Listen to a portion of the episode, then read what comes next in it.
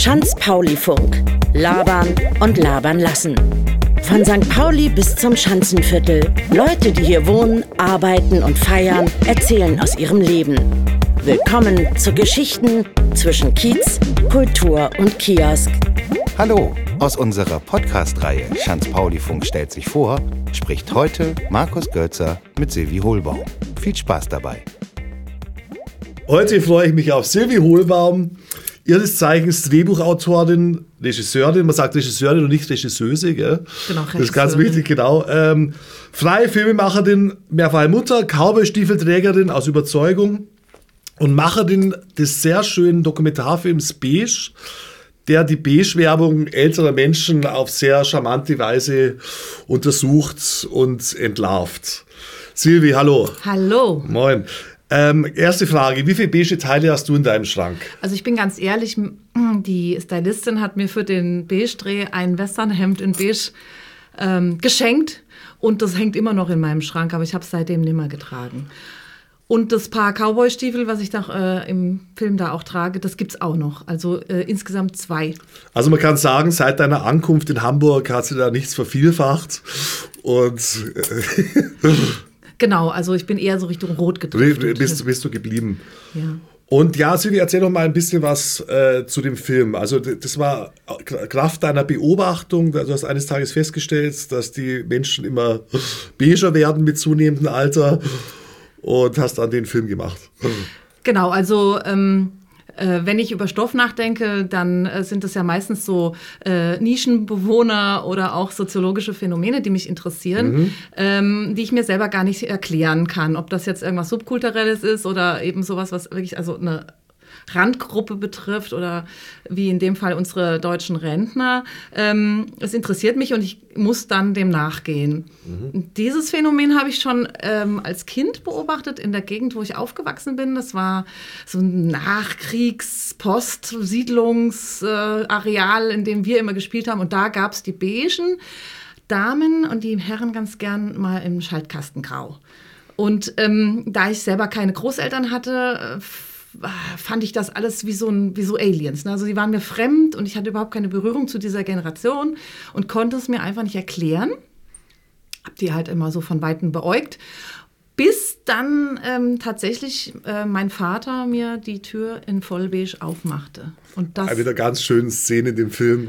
die haben wir ja nachgestellt. Ne? Ja. Aber das war tatsächlich ähm, der Startschuss für die ernsthafte Überlegung, das in Material umzusetzen. Also es ist ja nicht so, dass jedes Thema ein Film werden muss, Mhm. aber ähm, da das also auch so bildgewaltig ist und optisch einfach was hergibt, da war ja auch klar als Filmemacherin, da mache ich äh, einen Film drüber. Kurzfilm, weil ich einfach selbst so ungeduldig bin und die Kurzwahl einfach ganz doll begrüße und mir schnell langweilig wird. Und äh, also eine der ganz schönen, eine der ganz großen Szenen in dem Film oder fast eine der Lieblingsszenen für mich war ja, wo du da von so beigen äh, Zombies über den Deich gejagt wirst. Wie hast du diese Massenszene da hinbekommen? Ja, also das war ein, ähm, ein Filmzitat aus Casino als, äh, Ach, als Scorsese, von, ne? von Scorsese. Ja, also Ah. also ein bisschen natürlich, also übertragen, also ähm, ein bisschen abstrakter jetzt, Mhm. aber die äh, dort platzen ja die Türen auf und die äh, Rentner in Jogginganzügen stürmen das Casino. Ähm, und äh, da es war für mich klar, dass eben diese Horrorvision der mich verfolgenden beigen Welle, die da über den Deich schwappt, äh, in Form von Rentnern, Mhm. ähm, die musste irgendwie hergezaubert werden. Und ähm, deswegen kann man den Film eigentlich auch nicht wirklich als klassischen Dokumentar-Kurzfilm äh, betrachten. Es ist ein essayistisch erzählter, dokumentarischer Film, der aber natürlich meine Beobachtung, Eigene Wahrnehmung auch, meine ja. eigene Wahrnehmung ähm, darstellt und auch äh, keinen Anspruch auf Allgemeingültigkeit Mhm. hat. So, wie haben wir diese ganzen Leute auf den Deich gekriegt? Ähm, wir haben da in Wedel gedreht und haben ähm, dort ähm, äh, die, die, ich weiß gar nicht, haben wir eine Anzeige geschaltet? Wir haben eine Anzeige geschaltet im Plättchen, im Wedler Plättchen. Und daraufhin hat sich ein Landfrauenverein gemeldet. Und ich als Stadtmensch, ich wusste überhaupt nicht, was das ist. Ist Landfrauen, wollte ich gerade fragen, Landfrau ist es dann irgendwie zwingend die, die Frau vom Landwirt oder einfach Frauen vom Land? Ja, Oder? also so wie ich das Also- verstanden habe, sind es Frauen auf dem Land. Wahrscheinlich ist das auch so ein bisschen ähm, eine Erscheinung der Generation, die, also der älteren Generation, dass die dann eben zu Hause waren, Hausfrauen waren und sich äh, zusammentun mussten, um nicht total zu vereinsamen und so Mhm, grüne ja, Witwen schön. zu werden. Ja. Und die machen dann ganz viel. Ausflüge, Häkelgruppen und so weiter, Mhm. Handarbeitskreise und die sind unheimlich dynamisch. Und bezeichnenderweise war, also wenn man genau hinschaut, wenn diese Welle über den Deich schwappt, in Wedel, das sind, ich glaube, 60 Frauen und drei Männer. Die drei Männer wurden mitgeschleift. Also ähm, bei den Landfrauen dürfen auch Männer mitmachen. Nee, Ah, okay. dürfen, dürfen sie nicht, aber für den Dreh hat wohl die eine oder andere ihren Mann überzeugen können. Ähm, also die einzige Vorgabe, sie sollen, äh, sollten in Beige erscheinen. Dann hat also der Landfrauenverein Wedel noch den Landfrauenverein Holm und Umgebung mit dazugenommen und so kamen wir auf diese großartige Zahl. Lustig war dann auch, dass unser, ähm, unser ähm, ne, Setrunner dann vor lauter schlechtem Gewissen, als er dann die ganzen hellen Schuhe sah, ähm, angefangen hat zu versuchen, den Deich von Schafskot zu befreien, damit die Oh, das ist ja aber das klingt ziemlich nach Sisyphos. Also, ja, aber er ja- hat, also es war auch eher eine symbolische Handlung. ja. Und ja, also das ist ja lustig. Also ich fand die Szene ganz stark und ich habe mich da aber gar nicht an, an Casino erinnert gefühlt, sondern, sondern eigentlich an, an The Walking Dead. Also ja. da ist ja auch so. ja, und ja, was, ja. was auch vielleicht eine unschöne. Assozi Assoziation ist wegen Alter oder so. Also wahrscheinlich ist da dann. Absolut, da gebe ich dir total. Es ist eigentlich eine Zombie-Szene daraus geworden. Die sind ja auch so, die wanken ja auch so Ja, und langsam. wanken und mit so schwenkenden stützen Armen. sich Ja, gegen Und, Also ich hoffe, dass da nicht die versteckte Altersfeindlichkeit, die ich ganz furchtbar Äh, finde, ja, jetzt bei mir mitbringt. Also, Man muss aber auch den Zeiten ins Auge sehen, die Knie sind auch nicht mehr so jung und wenn man dann so einen steilen Deich runter muss, ähm, dann kann es schon mal zu einem wankenden Gang kommen. Besonders wenn man auf Schafskot ausrutscht oder so, dann genau. Also ich muss aber jetzt noch was hinterher schieben. Äh, Draufgebracht hat mich, äh, dass ich da jetzt auch noch äh, drin rumrennen muss äh, in dieser Szene und überhaupt im Film auftauchen muss. Das mache ich ja normalerweise nie, dass ich vor die Kamera komme. Ah, Aber, okay. Ja, das war, also ich, ich wurde gezwungen. Wir haben also das, als wir das, nee, ich habe mit der Tamtam-Film zusammen ähm, nochmal über den Stoff geguckt und haben uns überlegt, wie kann man, wie kann man den Stoff erzählen, ohne dass es ein Fingerzeig draus wird, weil das ist am einfachsten. Ein Mhm. Also ohne dass man, dass, man da, dass man sich lustig drüber Ja, macht und, genau. und die versuchen es ja, Also, wenn man so, das so geht ganz schnell. das Fernsehen betrachtet, ist ja immer auch, auch in, in Satiresendungen oder überall ja ganz groß, dass man mehr über die Sch- Schwächen der anderen lacht, als, Ganz als über genau. liebenswerte Eigenheiten oder so, genau. Ja. Mhm. Und ähm, das wollten wir absolut vermeiden und deswegen musste ich in dem Film auftauchen, weil es eben auch aus meiner Sicht erzählt wird und sonst hätten wir auch die Szene mit Papa gar nicht drehen können. So, und die ähm, Idee, dass ich also dann da so überspitzt, äh, panisch in einer Horrorvorstellung da den Deich runterrenne und die mir dann folgen, auf die Idee hat mich Agnes Nuber gebracht. Und äh, Agnes Nuber ähm, ist eine Künstlerin, die hier in Hamburg lebt und macht so, ähm, verändert so Stickbilder und macht so ganz tolles Zeug, hat einen ganz tollen Humor und arbeitet auch immer mal mit der Kurzfilmagentur zusammen. Und äh, ich habe es tatsächlich umgesetzt. Ich habe gesagt, Mensch, die hat recht, das muss, das muss total irrsinnig werden. Ja, genau, weil- Damit es auch so deutlich Ja, wird, es dass ist das ja auch- jetzt inszeniert ist. Ja, weil es ging ja auch eher eigentlich so fast ein bisschen auf deine Kosten. Also, also das unausgesprochene Ding war ja so, dass du das überstark wahrnimmst und, und da Genau. fast paranoid Ja. dich da von, von, von, von, von beigen Zombies verfolgt fühlst. Ja. Ja. Wo wir eigentlich auch schon beim eigentlichen Thema des Films äh, sind, das ist nämlich die Angst vor Kontrollverlust. Mhm. Letztendlich. Ne? Was passiert mit mir, wenn ich dann älter bin? Ähm, man kann sich selbst als älteren Menschen ja als junger Mensch Nicht mehr gar so nicht reflektieren. vorstellen. Ja, ja. Gut, man kann sich vor einen Spiegel stellen und so in die Haut knautschen und gucken, wie sehe ich denn aus, wenn ich Hängebacken habe und ein Doppelkinn. Ja. Aber wie wird man drauf sein? Also, weil es, letztendlich ist der Mensch ja dann doch in einer, in einer dauerhaften Veränderung. Und die Summe seiner Erlebnisse und man, ich kann mir nicht vorstellen, dass man mit 50 der gleiche Mensch ist, der man mit 20 war. Mhm. und, und dann auch nicht mit, wie mit 70 oder so. Ja. Genau, ja. ja.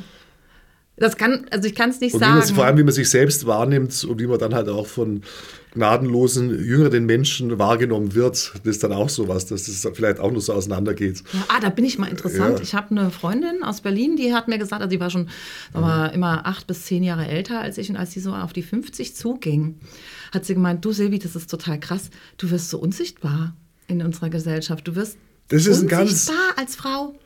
Und ähm, ich bin jetzt genau, steuere ich also auch auf äh, dieses Alter zu, äh, kurz vor Unsichtbarwerdung. Und äh, versuche mich jetzt auch darauf zu konzentrieren, ob das stimmt. Das ist ganz interessant. Das hat nämlich mein Vater mal gemeint, als ich, als auch so ums Thema Älterwerden ging, als wir da mal drüber gesprochen haben, der hat auch gemeint, man wird nicht mehr so wahrgenommen. Das ist tatsächlich. Die man Tür wird- vor der Nase Ja, man verschwindet. Man verschwindet. Man löst sie langsam so auf irgendwie. Ja, und Wird siehst man- du? Ja, und, ja, äh, das ist und ganz interessant. Das, das ja. Beige ist ja auch so, die verblassen ja auch so, Ja. ne? Das sage ich ja auch eingangs im Film. Das, das kommt mir so vor, als wollten die schon zu Lebzeiten verblassen. langsam und so entziehen. langsam ausschleichen. aus, aus, Rausstehen aus dem Ganzen. Ja, durch genau. die Hintertür davon machen. Aber Den wir schon Erdfarben annehmen. Genau. Ist ja genau. Und äh, ja, ich bin mal gespannt, das jetzt so also im Selbstexperiment ähm, zu schauen. Ich trage ja auch gern rot und äh, so kn- knallige Farben, Kind der 70er. Und ähm, das steht ja total ähm, im Gegensatz zu dem, was, was ich als Kind über die ältere Generation äh, vermittelt bekommen habe. Und da sind wir auch bei der Erklärung. Also es ist, betrifft, glaube ich, die Nachkriegsmenschen die, die nicht beigebracht bekommen haben, sich auszudrücken, sich hervorzutun, sondern eher Ja, da ging es um andere Sachen als um Selbstverwirklichung. Ja, ja klar. war ganz ja, bestimmt ja, nicht schick, so ja, aus ja. der Reihe zu tanzen. Ja, im Gegenteil, ja, ja. Ich muss mal einen Schluck trinken. Unbedingt, unbedingt mal auch mal. Wohl sein. Manchmal wohl sein, war ein starker Kaffee. Mm.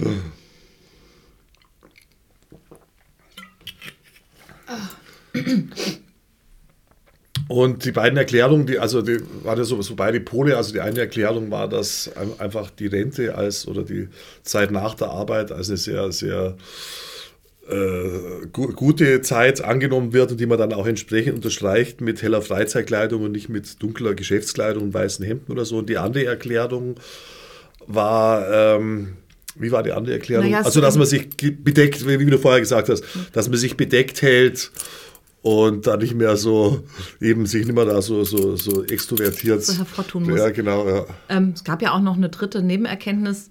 Ähm, das ist ja diese, dieser, ähm, äh, das Gender-Phänomen.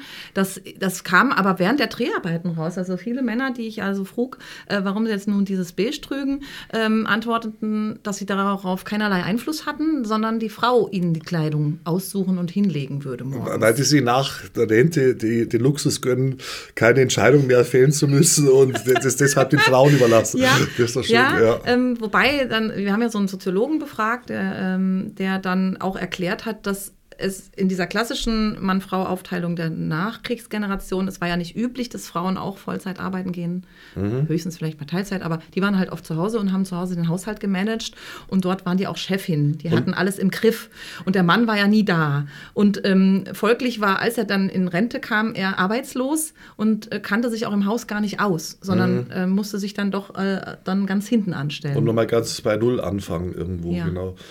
Etwas Schreckliches, was ich, also was mir wirklich Angst gemacht hat, ähm, aus den Erkenntnissen der Alternsforschung äh, dieses Professors, ähm, war dann ein, auch nochmal eine, eine weitere Erkenntnis. Das war die Androgynisierung im Alter. Ah, okay. Die fand ich ganz bizarr, aber ähm, das muss nicht jedem passieren. Aber ähm, ist, das bedeutet, dass, dass man äh, das, sich dem anderen Geschlecht äh, nähert. Also Frauen kriegen einen Damenbart, äh, Männer äh, werden herrischer. kriegen einen hohen Östrogenspiegel statt Testosteronspiegel. kriegen eine höhere Stimme Äh, ja, manchmal genau, ja, und auch Bartausfall. Also die haben ja teilweise babyglatte Haut, ne, ältere Mhm. Männer. Und äh, werden auch eigentlich meistens eher sanftmütiger. So, so gibt es da also einen Geschlechtertausch schon fast, also einen Ah ja, Rollentausch. okay. Beziehungsweise Androgynisierung, also in dem Film Beige, das ist total krass. Mhm. Ähm, da gibt es äh, da gibt's diese Szene bei dem Shantychor, wo ich auch mit im Publikum sitze und mehrere beige Leute Platz nehmen. Äh, irgendwo im, im, im In der Planten Blumen. Musikmuschel in Planten und Blumen Ah, ja, haben wir genau, das ja. gedreht. Mhm. Da ist ja öfter mal der Shantychor aus, äh, ich glaube, Duisburg zu Gast und singen Seemannslieder.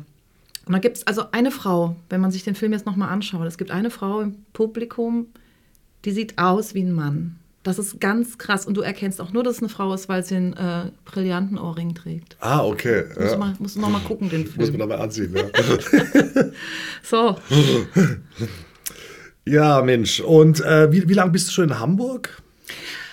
Ich bin seit 14 Jahren hier, also ich kam vor 14 Jahren eigentlich wegen einem Job hierher und also ich habe so eine krasse, weiche Landung erfahren. Also ich hatte, und, und, und äh, ihr hattet ja auch schon darüber gesprochen, was St. Pauli eigentlich ausmacht. Ich hatte dann eine Wohnung in der Bernhard-Nord-Straße. Ah, das ist ja da mittendrin, genau. Mitten, Mitten, mitten in, im Pudding, in wie man so sagt. Und Ja, äh, ja. bin ich gelandet und ähm, also da war die Kogge meine, mein Wohnzimmer, eine Mhm. Station vorm Nachhausegehen und ich hatte ähm, rucki zucki, es hat auf einmal alles gestimmt. Ich habe so tolle Leute kennengelernt. Ich hatte eine Wohnung an der Elbe, ich hatte eine neue Band plötzlich und Mhm. ähm, also ich habe aber auch festgestellt, dass alle Leute, die ich dort kennengelernt habe, nicht aus Das Hamburg ist ja auch stammten. lustig, ja klar, genau wie die. Das, Und, ähm, und äh, vor allen Dingen, was dann passiert ist, als ich dann doch hier blieb, ähm, ich hatte, ich komme ja aus Frankfurt und habe da äh, an der HFG Offenbach Film studiert und ich habe dort nie Filmförderung gekriegt.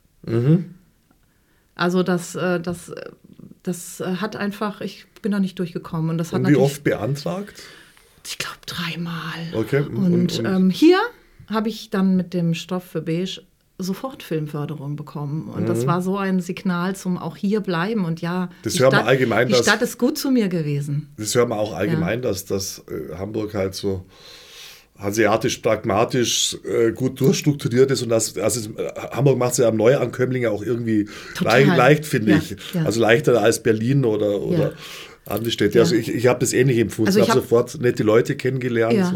Ja, Und, ich habe auch ähm, St. Pauli äh, dankend als Rock'n'Roll-Enklave schon fast Mhm. ähm, erlebt. Ich komme ja aus Frankfurt, wo äh, die Elektromusik Wollte ich sagen, ist ja- Ich habe gelitten wie ein Hund. Ist ja Techno hauptsächlich, oder so war- Horror. ja. Ja. Ich habe da also in den 90er Jahren, das für mich ist das die Zeit Dunkel Frankfurt. Mhm. Ich konnte nicht weggehen. Überall lief nur äh, House äh, und, und ähm, Drum and Bass. Ging gerade noch, konnte ich vielleicht noch mal auf eine Stunde aushalten, aber mir hat einfach die Gitarrenmusik gefehlt und Punkrock und das habe ich hier gefunden.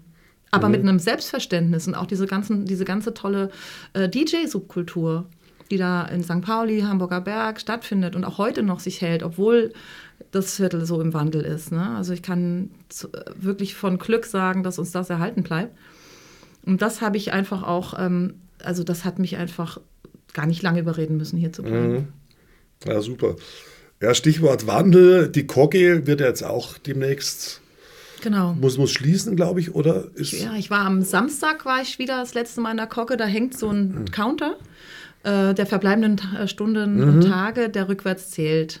Und wie das lange? sind 260.420 und ich weiß es nicht, also eine ellenlange Zahl, aber es zählt halt rückwärts und es ist deprimierend. Das sind Sekunden dann oder, oder Stunden oder Äh, das sind Stunden. Stunden wahrscheinlich, ja genau. Das ist ein Stundencounter. Stundencounter, ja? Ich, und ja. es, es hat mich total runtergezogen, weil, äh, weil ich habe die Kocke kennengelernt, da hatte sie gerade aufgemacht und ähm, Ah, okay, wann war, wann war ja, das? 2003 hatte die Ach so, die gab es doch aufgemacht. gar nicht so lange, okay. Und ich ja. kam 2004 am Anfang des Jahres her, also die war ganz frisch. Mhm. Und, ähm, und, jetzt, und jetzt nach der ganzen Zeit ähm, zu sehen, nach dem ganzen Kampf, den die auch hatten, äh, die waren ja 30 Mal vor Gericht, 30 Instanzen, um eben jetzt die Zeit bis 2019 noch rauszuschinden oder zu bekommen, Mhm. zugestanden zu bekommen, das war ja ein Riesenkampf. Und die haben, äh, die wurden einfach so ganz klassisch als Gewerbemieter vom, vom Vermieter gekündigt, weil der irgendwelche anderen Pläne hatte, Pläne also hat, neue weil, weil. Mhm. ja, weil, das da irgendwelche, weil die da dann Luxuswohnungen oder, oder Der neue Käufer ähm, ähm, wollte die sofort rausklagen und raushaben. Und da gab es schon mehrere Räumungsklagen. Also da müsste man vielleicht auch mal Gernot und Rika hier in die Sendung einladen. Hm, das wär Fänd sicher ich- auch interessant, ja. Ganz toll, habe ich auch im interessant, ja. Hinterkopf. Ähm, weil Ach genau, ähm, das wird's wir haben ja. ja drüber gesprochen, ähm, dass man auf keinen Fall hier so einen Tenor anschlagen sollte. Früher war alles besser, Mhm. aber wir müssen natürlich auch ein Auge auf den Wandel haben. absolut, das ist ja, ja. Und man darf auch die Verluste benennen. Mhm. Und deswegen ist die Kogge, also es ist wirklich einmalig und wir werden das nicht mehr erleben, sowas, weil, weil du, du kriegst ja gar kein, ähm, keine Location, die auch so schön alt ist Ja, und so schön Punk verlottert. Mhm. Hafenklang zum Beispiel. Ähm, das ist ja auch schon ein bisschen komisch in diesem neu, der ist ja verschachtelt umbaut worden. Innen ist es noch Hafenklang und außen ist es aber eine Glitzerbude, ne? Abso- Passt so absolut. gar nicht da in das Viertelmeer rein. ja. Oder mit dem Yoko Mono, das war ja auch ein, auch ein herber Verlust, ja. als das zugesperrt hat. Und da ist ja jetzt ein neues Lokal drin, das aber ist halt eine schicke, äh, schicke, also sehr geschmackvolle Bar, aber wie es halt in jedem äh, in jeder Stadt über 50.000 Einwohner gibt es halt so eine Bar, Bar in der Art. Also die ist. Ja. Du musst das Ding mal Ach so, ja, in den Ärmel stecken. Also ja, genau. Das kann mal schlecht rausschneiden. Ein tolles Armband. Das rasselt wie, so, wie Huey Boos. Ach so, ja, ja, Schlossgespenst hier. Das. Also das war Wahnsinn. Ich habe mich pudelwohl gefühlt in St. Pauli. Das war ein Geschenk. Nach der ganzen Zeit ähm, äh, in Dunkelfrankfurt, wo natürlich auch viel Subkultur herrschte durch die ganzen Kunstakademien, aber eben ähm, nicht, es, musikalisch kam ich da selten auf meine Kosten. So, so Rock'n'Roll-Bands gibt es ja eigentlich gar nicht so in Frankfurt, glaube ich, gell? So richtig. Doch, es gibt so Schweinerock-Bands. Ach so. Wo, also, V8 Wankers und so. Und so. Ah, okay. Gibt schon so einiges, Ja. Mhm. ja. Und, ähm, Aber diese, äh, dieses Punkige und diese Subkultur, die musste man da schon schwer suchen. Also, es gibt die Au, ne, das ist so ein Antifa- und links ähm, äh, frequentiertes, äh, was ist das eigentlich? Die, ähm, ist, glaube ich, ein besetztes Haus auch. Mhm.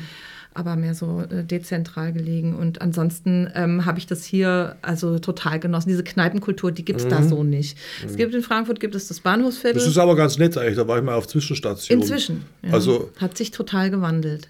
also, ich, also ich war mal vor fünf Jahren, da war es halt so, Ja. ein, so, ein, so ein kaputtes Bahnhofsviertel, wo aber gerade so ein bisschen, Genau. also auch gerade am Vergehen war natürlich auch. Ja, genau. also früher war das Ja. Mhm. wirklich, ähm, das war halt Red Light District und, und, und viel, viel Heroin und Drogen und, und, und Babystrich und alles und Crack. Ja. Da konnte man auch nicht ausgehen. Ne? Äh, Ach so, okay. Mhm. Also es war keine Kneipenkultur in dem Sinn, außer dass es halt als einen Mann in der Stadt gab, der öfter mal dann auch mal die Puffs bespielt hat. Äh, Mhm. Der Hans Romanow, der auch heute noch be bekannt dafür ist, dass er eben ähm, äh, Räume für einen Abend unter, anmietet, Mhm. untermietet und dort dann Bands spielen lässt und dann Mhm. ist man dann in so einer richtigen Striptease-Bar und es hat schon was gehabt. Also Ja. das war schon echt ganz schön toll. aber, aber man musste, also das ging über Mund zur Mundpropaganda, das war so ein bisschen undergroundig, so ein bisschen wie in Berlin Anfang Mhm. der 90er, ähm, die Montagsbar, die Freitagsbar und Folge den Teelichtern. Ah, okay, So ein bisschen ja. so, hatte schon was.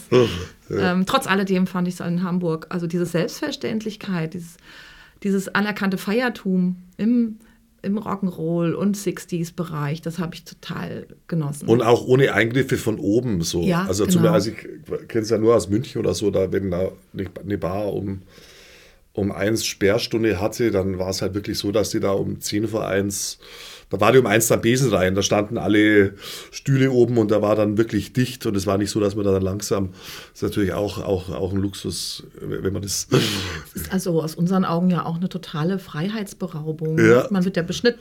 Äh, eine ja. Freundin von mir wohnt in Bern, ähm, in der Schweiz. Und da die machen da auch ernst wahrscheinlich, was die Die Sperrstunde betrifft. ernst. Ja, also, glaube ich. Da ist, glaube ich, unter der Woche um 11 Uhr letzte Runde. Also, Danach werden die, die Bürgersteige hochgeklappt und niemand ist mehr auf der Gasse. Und da, da geht es uns schon sehr gut hier.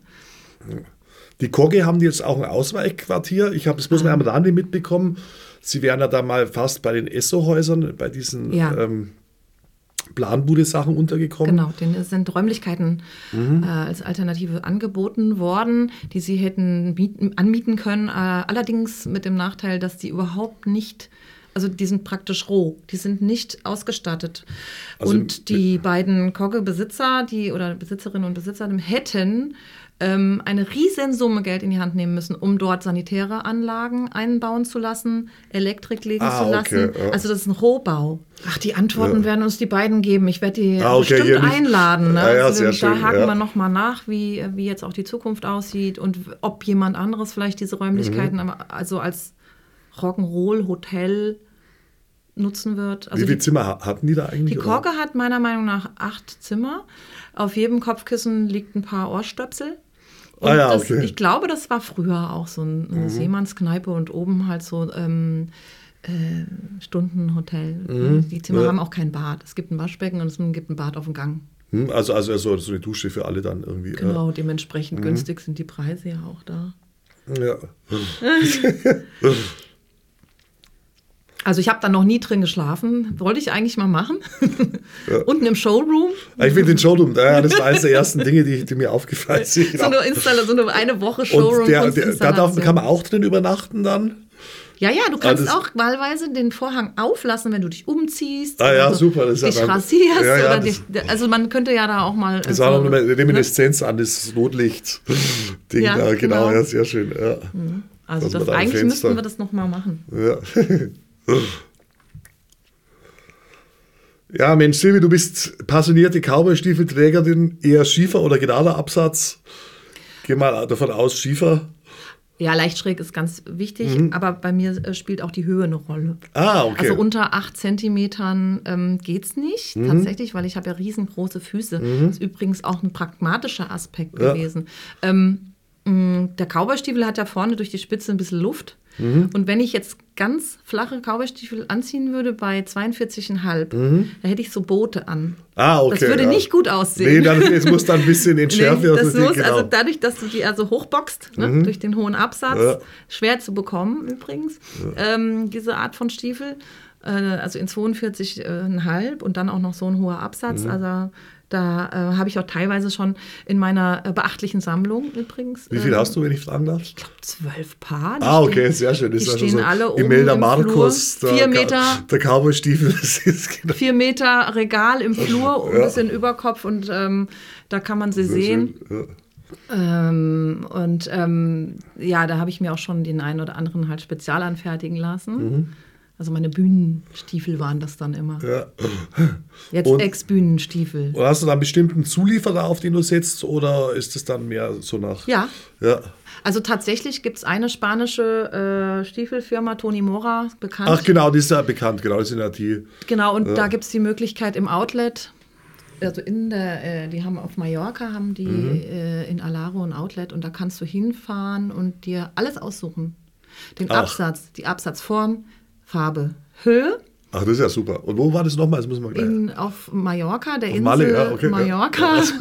da bin ich aber jetzt schon länger nicht mehr hin.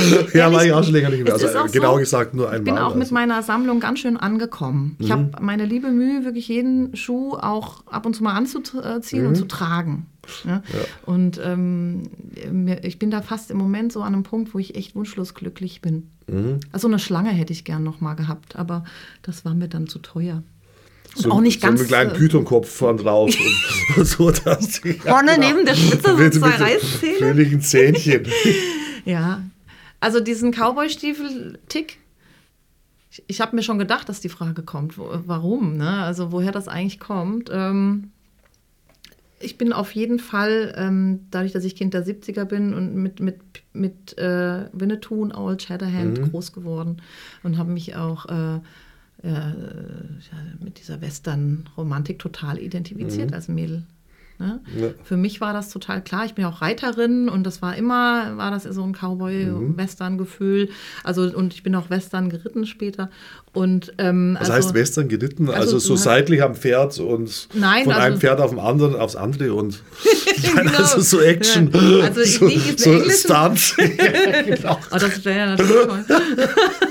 also ja, dieses Cowboy-Ding, das hat mich schon, äh, äh, das hat mich schon fasziniert. Und dann später ähm, der Cowboy-Stiefel und besonders der farbige Cowboy-Stiefel und auch besonders Schlange, Schuppe, Bauchschuppe nach oben taucht ja dann doch im Glam Rock. Absolut, ja, ja, genau, ja. Und ähm, Oder auch im Shoegazer-Rock, oder? Die dann immer auf ihre Cowboy-Stiefel starren, auf ihre glänzenden, während die spielen, glaube ich, oder? Ist nicht so wie.